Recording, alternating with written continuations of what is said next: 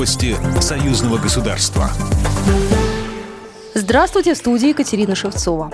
Президент Беларуси Александр Лукашенко продолжает практику встреч с руководителями российских регионов. С визитом в Минск впервые прибыла представительная делегация Республики Тыва под руководством главы региона Владислава Хавалыга, передает Белта. Это исторический день, потому что вы впервые приехали в Беларусь, в Минск, заявил Александр Лукашенко, приветствуя главу российского региона.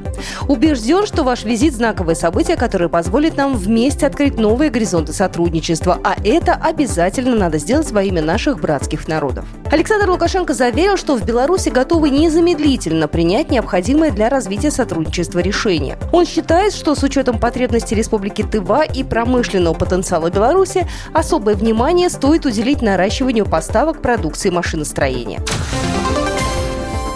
Польша, Литва и Украина наращивают военное присутствие вдоль границ союзного государства и вынуждают Россию и Беларусь реагировать на эти провокации, заявил официальный представитель МИД России Мария Захарова. По словам официального представителя внешнеполитического ведомства, Россия и Беларусь вынуждены адекватно реагировать, в том числе путем совместного патрулирования воздушного пространства и регулярных совместных тренировок и учений. Источником дестабилизации обстановки в регионе является не Беларусь или Россия, а постоянное и необоснованное наращивание иностранного военного присутствия по периметру наших границ.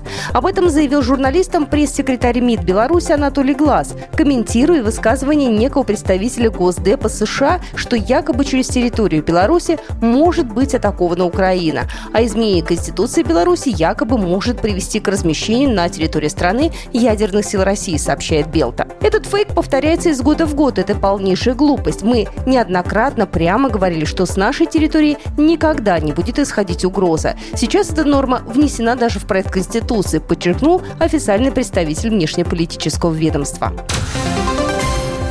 Белорусские ученые заинтересованы в участии в российской лунной программе, заявил председатель президиума НАН Владимир Гусаков, сообщает агентство «Спутник». По его словам, программа по освоению спутника Земли является долгосрочным российским проектом. Он напомнил, что в марте 2021 года уже был представлен проект по созданию международной научной лунной станции.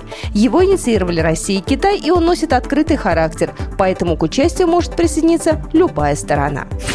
Программа произведена по заказу телерадиовещательной организации Союзного государства. По вопросу размещения рекламы на телеканале «Белрос» звоните по телефону в России 495 637 6522. В Беларуси плюс 375 44 759 37 76.